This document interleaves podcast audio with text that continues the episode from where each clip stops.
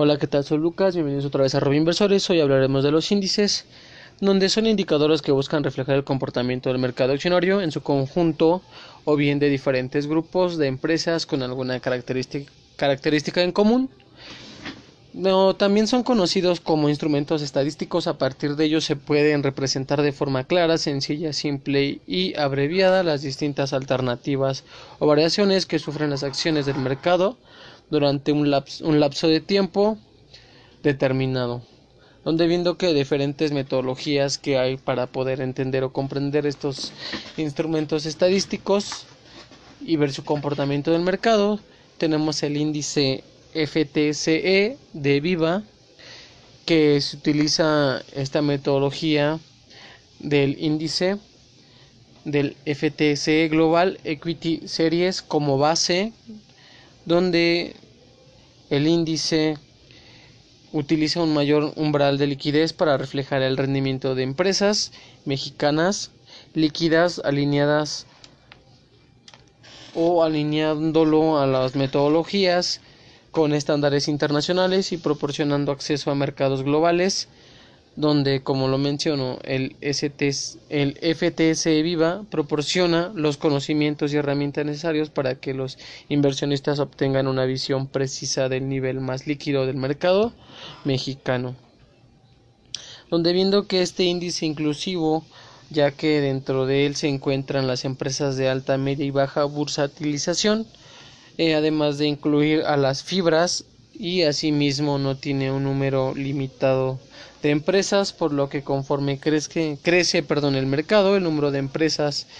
y fibras dentro del índice podrá aumentar o disminuir. También otro tipo de metodología es el IPC o el SIP de la Bolsa Mexicana de Valores, donde la mayoría de las metodologías para el cálculo de los índices dentro de la familia del SP sobre la Bolsa Mexicana de Valores fueron actualizados a través de un proceso de consulta pública entre miembros de la comunidad financiera, viendo que alineando las metodologías con estándares internacionales y proporcionando acceso a mercados globales,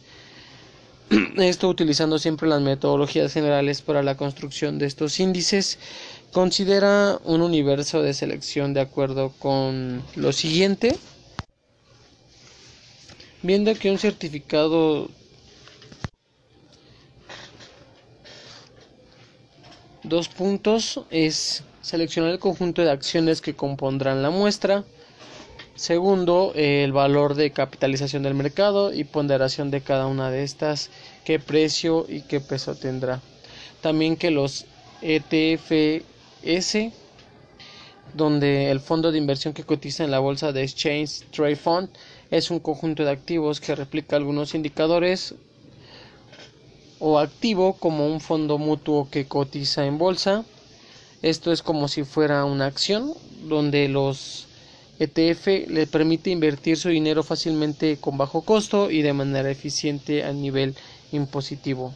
viendo que tiene ciertos puntos donde la transparencia es que el mercado ofrece toda la información referente al EFT volúmenes negociados, composición y ponderación de la cesta que lo compone,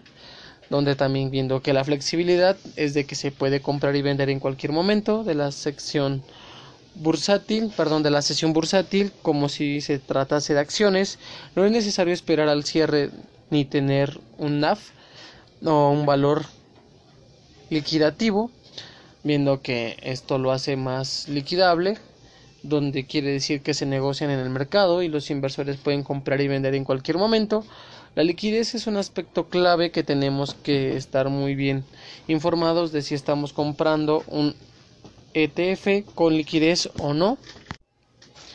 Terminado con la accesibilidad se compran y se venden como las acciones con los mismos intermediarios y en el mismo horario. Entonces, viendo que terminado de ver el tema con los ETF y